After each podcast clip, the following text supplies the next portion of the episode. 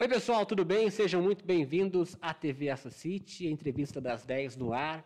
Hoje a gente recebe aqui o Fábio Nossaki, ele que é secretário municipal de Agricultura e Meio Ambiente, atualmente também está como secretário de Obras aqui do município e veio falar com a gente hoje de um assunto muito importante que tem é, corrido a mídia durante essa semana, é, sobre o parque é, ecológico que vinha sendo é, construído aqui no município de Assis, ali na Getúlio Vargas, para quem não sabe, a Água da Porca.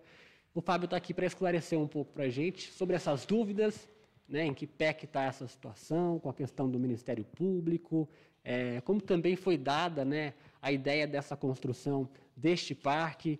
Fábio, é um prazer ter você aqui hoje junto com a gente. É, e fala um pouco, né, para a gente tentar entender como é que vai funcionar agora, que pé que está essa questão do parque e como que foi essa ideia também de estar tá mexendo lá, criando essa obra e trazendo mais um parque para o município? Oi, Matheus, bom dia. É um prazer estar aqui junto com vocês, TV Assis City.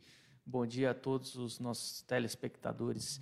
É, e hoje nós estamos aqui para trazer esse esclarecimento, né, a pedido de, de toda a comunidade, para entender o porquê que aquela obra realmente ficou paralisada. Nós chegamos ao ponto de anunciar o início das obras, né? elas já tinham sido licitadas, já havia uma empresa vencedora da licitação e ia executar essa obra, que é o Parque Ecológico Francisco Antunes Ribeiro, que é mais conhecido aqui na comunidade assisense como Água da Porca.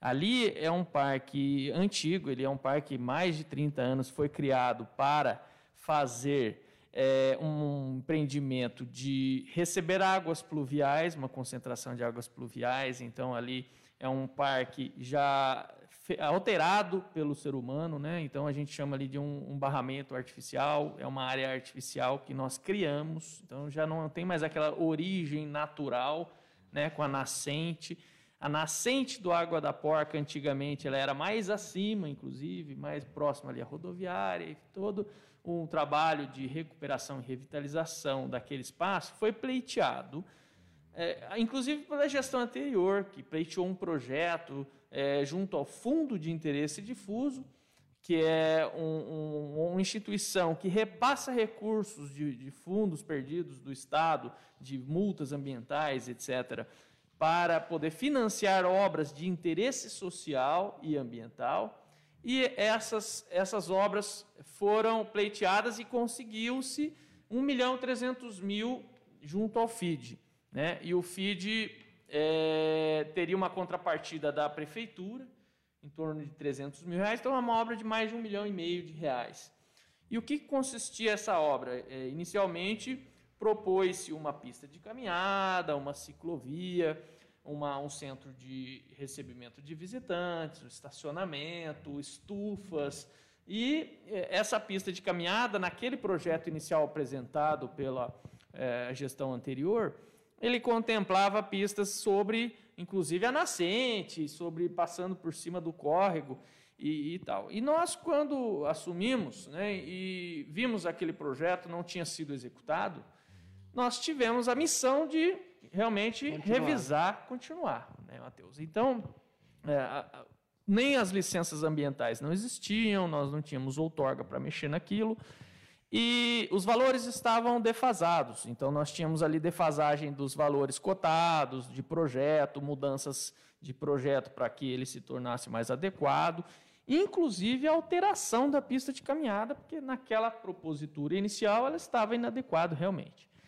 E nós, então, é, sem mudar é, a essência do projeto, que era realmente a existência de um centro de, de, visitantes, a existência de um centro de educação ambiental, estufas, um jardim botânico e a pista de caminhada e ciclovia, que é o grande, o grande é, alvo da discussão em que o Ministério Público entrou. Né? Então, por que, que essa pista de caminhada, né, essa ciclovia, é essa pedra no sapato hoje da prefeitura?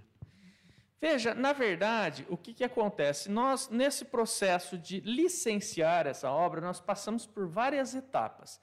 Primeiro, nós tínhamos uma dispensa de outorga, depois, nós tínhamos o, o licenciamento ambiental, aí a, foi exigido a outorga né, nós fizemos todo um estudo hidrológico. Esse estudo hidrológico fez, é, tornou a necessidade de nós ampliarmos ah, o, a altura do maciço, que é aquela área de terra onde suporta a água, né, o barramento, a barragem, até por conta da segurança da alça de acesso da rodovia Raposo Tavares, que passa ali atrás, geralmente alaga.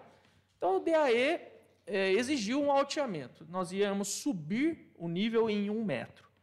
Ao fazer isso, a, o nível máximo do, do, desse reservatório de água, ele amplia a faixa chamada de área de preservação permanente. E nós entendemos que sim, temos que ter essa área de preservação permanente, conservada, bem cuidada, com todos os princípios ambientais. Mas ela ampliou nessa, nessa alteamento né, do lago, ela ficou maior para o lado das pistas e para o lado da Getúlio Vargas, etc. E essa pista de caminhada, nós reduzimos ela para intervenção mínima dentro de APP, dentro de área de preservação permanente. Nós propusemos ela apenas num caminho já existente, ao lado do, desse grande lago, e sobre o barramento, que inclusive é uma, é uma condição que favorece a conservação do barramento, ter a estrada e a pista de caminhada, ciclovia, né, vamos dizer assim, sobre o barramento. O questionamento do, do, Ministério Público, e aqui eu quero até ressaltar, nós temos respeito pleno às instituições, aos promotores e tal. O entendimento aqui é uma divergência institucional, técnica, nós não temos nenhuma, nenhum problema de, de relacionamento com os promotores, temos respeito a toda a legislação quanto a isso. E a CETESB autorizou a, a existência da pista de caminhada, porque a, a pista de caminhada está previsto na legislação federal. No Código Florestal, nós temos lá um artigo em que deixa muito claro que pistas de caminhada, ciclovia fazem parte do sistema viário, elas é, são de interesse social, são obras de utilidade pública Ali vão ser, vai ser um espaço de baixo impacto ambiental, onde as pessoas vão usar para prática de esporte, lazer, integrar na área é, ambiental. Né? Levar a cidade, ao invés da cidade fechar os olhos para suas áreas de preservação, elas passam a visitar essas áreas. Como é, por exemplo, no Parque Buracão, no Ecoparque, no Ecolago, onde nós temos essa integração. E a ideia era realmente tornar aquele espaço integrado à, à cidade. O Ministério Público entende diferente que nós não poderíamos eh, coexistir no espaço com a pista de caminhada. Mas, na verdade, a ação ela não é contra a prefeitura diretamente. Ela foi contra a CETESB, por a CETESB ter deixado de exigir um estudo de, técnico de alternativa locacional. Então, isso fez com que a autorização que nós tínhamos, que nós fizemos a intervenção, enquanto nós fizemos a intervenção, nós estávamos autorizados a fazer. Como a, a autorização foi cassada, foi suspensa, nós, a partir do momento que foi suspensa, tivemos que interromper a obra. Então, o impasse se deu dessa forma. Você falou das adequações, é você que faz o projeto ou a prefeitura terceiriza isso? Não, a prefeitura ela tem um corpo de engenheiros né, é dentro da Secretaria de Planejamento, Obras e Serviços. Os engenheiros projetaram ah, da forma como nós é, de, determinamos ambientalmente correto. Então, essas alterações foi todo feito. O estudo hidrológico fui eu que fiz, eu, na qualidade de engenheiro florestal, é, eu tenho a capacidade, capacidade técnica para fazer e tenho a habilitação do CREA para fazer. Eu assumi a responsabilidade pela obra, pela outorga e pelo licenciamento ambiental. Né? Eu fiz o estudo da, das árvores, eu tive que identificar 198 árvores, com planilha, com todos os dados de cada árvore que seriam necessárias à intervenção, e foram necessárias porque nós íamos fazer ali uma obra de desassoreamento, movimentação de máquinas, realmente para dar condição para a existência do parque, para dar condição para aquele lago existir. Né? Nós temos ali diversas galerias que interseccionam as áreas, elas precisam de manutenção. Tal. Então, esses projetos foram elaborados em conjunto, tanto por mim como pelos engenheiros civis que fazem a parte técnica, inclusive de, de, de barramento, de pista, cotação de, de, de movimentação de, de, de, de, solo, etc. E tal. Então, tudo isso é feito em conjunto, exclusivamente por profissionais da prefeitura. Você passou para a gente uma folha alternativa com a imagem lá da água da porca, né, da, da construção. Está é, tá na tela já, eu queria que você explicasse para a gente, para o pessoal que está assistindo, então, certo. o detalhe dessa pista né, de caminhada. É, o que, que vocês vão conseguir perceber é que há ali uma, uma área mais em amarelo, que seria a área onde tem sedimento, o sedimento que parou dentro do barramento e ele prejudica a, a sanidade do lago. Né? Ali para lixo que vem das galerias, ali para é, lodo, para é, todo tipo de resíduo que vem junto com as águas pluviais. Né? E vocês vão ver que nessa imagem, inclusive, as árvores estavam lá. Foi antes, a imagem ela é de antes de cortar ah, as árvores. Né? Vocês vão ver que as árvores elas estão muitas vezes ao lado das galerias, é. elas estão quase que em cima das galerias. Então, como é que eu vou chegar com uma máquina, por exemplo, com uma, uma retroescavadeira, fazer a retirada de material? não dá, né? A lei é da física, né? a lei da física impede que a gente consiga aproximar e fazer esse trabalho de manutenção. Na verdade, não deveria ter deixado chegar nesse ponto. É. E essa foi uma outra discussão, porque nós tentamos reverter essa situação junto ao Ministério Público. Encaminhamos uma proposta com uma redução ao mínimo possível, menos de 2% da área de APP seria impactada com a pista de, de, de caminhada e ciclovia. Nós, nós pensamos assim num espaço onde não pode ter um adensamento de árvores muito grande, para não ficar um ambiente escuro, propício para marginalidade, propício para problemas de segurança pública.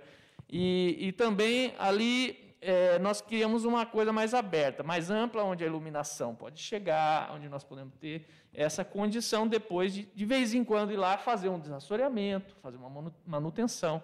Mas a, a assistência técnica do, do, Ministério Público entende que ali nós tínhamos, por se tratar de uma APP, que fazer um plantio convencional. Que é um, o que é um plantio convencional? É um plantio de árvores no espaçamento 3 por 2 É um plantio que se faz aí nas áreas às vezes agrícolas, ou às vezes recuperação de áreas de, degradadas e tal. E nós entendemos que ali é uma condição peculiar da lei, porque é uma área de preservação permanente, porém urbana. Então, é uma condição diferente, Matheus. É, você falou dessa questão da APP, né, que é a área de preservação permanente. Hoje a gente fala, ah, ouve falar de construção disso, construção daquilo. Construir um parque não é só chegar e meter a máquina, né, Fábio? A gente de tem esses nenhum. detalhes. E essa questão da APP, toda a obra que você vai fazer num parque como esse, num espaço, né, com é, uma, uma vegetação, uma floresta, precisa disso? Precisa, a gente precisa contabilizar qual é o impacto, porque, por exemplo, quando a gente está falando em retirar árvores, gente, ninguém gosta de fazer esse tipo de coisa, mas quando a gente vai fazer uma obra que é maior, então, o que, que a gente faz? A gente contabiliza o dano necessário para se fazer a obra e depois a gente faz uma compensação ambiental, que, por regra, é sempre maior do que o dano provocado. Uhum. Então, na verdade, o contexto da obra é que a, a, o local já está degradado, o local já está necessitando de uma intervenção por obras, por área de saneamento, inclusive com as galerias, por infraestrutura e controle, né? Até a questão da salubridade, porque nós temos problemas de doenças que podem ficar com lixo que está ali parado, que coisas que estão ali que hoje a gente infelizmente não consegue nem limpar, né? porque não temos mais autorização. Então, quando a gente faz essa, esse estudo, a CETESB nos diz, então, está justificado esse projeto e você vai ter que recuperar uma área maior daquilo que você está impactando. E, de fato, a, nós assinamos dois termos de compromisso de recuperação ambiental, é, totalizando o plantio de 7.400 árvores. Inclusive, uma das áreas é uma nascente na cabeceira do servo, no local lá do posto de monta, onde já foram plantadas mais de 1.500 árvores onde já está sendo feito o cumprimento desse termo, e a outra área é ao lado do parque, entre os dois fragmentos, dentro, inserido do próprio parque. Né? Não coube, a, a, compensação não coube integralmente dentro da, da área do parque. Por quê? A APP nós entendemos que nós podemos fazer assim, um plantio de árvores, um plantio planejado, um plantio espaçado, com árvores adequadas para a visitação das, do público, né? um gramado, uma área é, com asepsia, com segurança, onde as pessoas vão poder caminhar no final do dia, vão poder é, realmente vislumbrar a, a, natureza de forma integrada e com controle ambiental, com segurança e sim respeitando a legislação ambiental. Essa é, divergência técnica, é, nós não conseguimos é, acordar com o Ministério Público. Então, como não houve o um acordo, infelizmente nós vamos seguir com a ação que é contra a CETESB. Né? Na, estudo te, de alternativa técnico-locacional, nós fizemos uma justificativa técnica locacional. Por que, que nós não propusemos é, um, uma alternativa técnica locacional para o parque? O parque ele foi financiado com obra do Estado, com recursos do Estado, para aquele local com pista de caminhada e com ciclovia. Não caberia mais agora, nesse último momento, no último trâmite, reverter essa, essa questão. Se nós, por exemplo, tirássemos a pista de caminhada, que é uma opção, né, nós teríamos que voltar ao FID, que é o Fundo de Interesse Difuso, na, lá em São Paulo, junto ao Conselho, nesse momento de pandemia, tudo parado, né, os conselheiros estão fazendo as análises de maneira remota, nós teremos que mudar o projeto. E, e, o vencimento desse prazo, que já nos foi dito anteriormente que seria improrrogável pelo FID, vence agora em dezembro.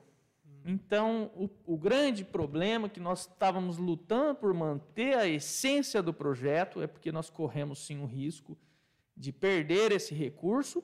E aí nós não teremos, infelizmente, recursos próprios, recurso do Tesouro, da, da Prefeitura, para executar uma obra de grande monta desse tipo.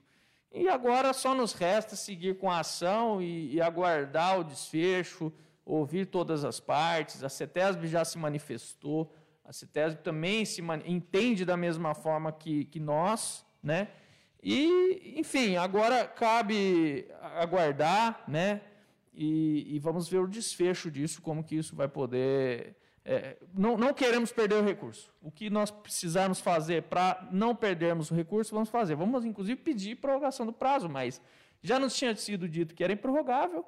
Vamos fazer isso e vamos torcer por conta dessa ação se isso vai ser uma justificativa plausível para o FID. Né? Vamos aguardar. Tá certo. A gente tem imagens aí né, do parque, até as imagens é, que a prefeitura andou divulgando, né, quando disse da construção do novo parque na cidade, o parque ecológico.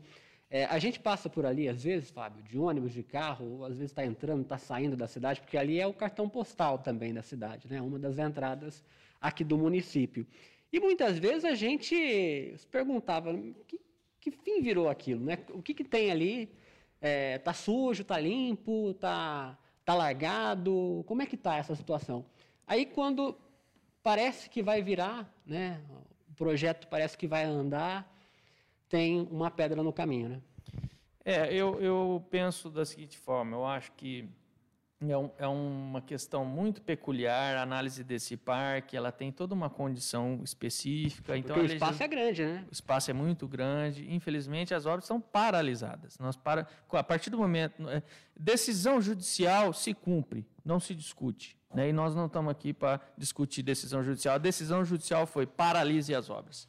E nós paralisamos com muita dor no coração, porque é um projeto realmente magnífico. A população de Assis realmente precisava dessa revitalização, precisa dessa revitalização. E hoje, o que, que a gente vê lá é pessoas adentrando lá, usuários de drogas, é, resíduos sendo levado para dentro, descartado de forma irregular. Tudo isso é, prejudica muito a, muito a área. Eu acho que isso tudo a gente precisa ter sensatez, razoabilidade, discutir isso amplamente e tentar uma, uma saída, né? tentar uma alternativa. Eu acho que é um, é um lugar realmente, é o cartão postal e hoje é um cartão postal que a gente não quer mostrar para ninguém. Da forma como ele está, não dá, não dá para a gente mostrar para ninguém. Ele, inclusive, ele pode ser ali, pode haver vetores de doenças, pode haver problemas de saúde pública. Infelizmente, a paralisação dessa obra prejudicou mais o meio ambiente do que a, a, contribuiu. Essa é a visão da prefeitura, essa é a visão que eu tenho do, do espaço. Eu acho que a obra só viria realmente para ajudar o meio ambiente, para ajudar a conservação daquele espaço e para trazer qualidade de vida para a população assisense.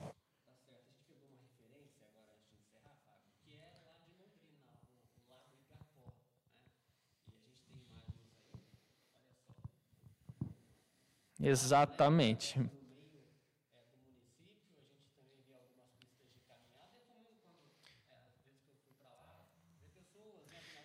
É, exatamente. É, é, a ideia, a, ideia, a ideia é justamente essa, né, Matheus? A gente gostaria de fazer exatamente isso. Nós temos vários exemplos e isso prova que a legislação permite sim esse tipo de uso, né? Um uso de baixo impacto. Pelo contrário, vai trazer até educação ambiental, inspiração para as pessoas fazerem uma, um, cuidarem mais do meio ambiente. Eu acho que é, a gente tem que inverter essa visão obsoleta que nós temos de que as áreas de preservação permanente são urbanas, né, sobretudo, são áreas que a gente tem que murar, virar as costas, encher de mato, deixar tudo fechado, deixar virar as costas. Não, o que nós temos visto no Paraná, em Londrina, Curitiba, ah, né, Museu de Arame, é, em vários outros lugares, é realmente integrar essas áreas ao uso público, integrar a visitação, é, tendo sanidade, tendo asepsia dos espaços, limpeza, etc. Nós temos, por exemplo, um exemplo, um exemplo mais gritante de intervenção em APP que nós temos, não sei se algum, alguns aqui já devem conhecer, que é a Cataratas do Iguaçu. Lá na Cataratas do Iguaçu você tem nada menos do que uma pista de caminhada suspensa em cima da garganta, lá da que é chamada Garganta do Diabo, que é um lugar, se aquilo não for APP, né? Não, não tem nem como. Você, você fez uma obra ali, e, e, e, ali pode. Ali em São Paulo pode, em Londrina também pode, em Bauru também pode. Aqui também pode. Nós entendemos isso, entendeu? E nós vamos correr atrás desse, dessa discussão, nós vamos abrir isso para o diálogo. Nós queremos realmente é não perder recursos, nós queremos o bem dessa área e, e recuperar essa, esse recurso para que a gente possa executar essa obra maravilhosa.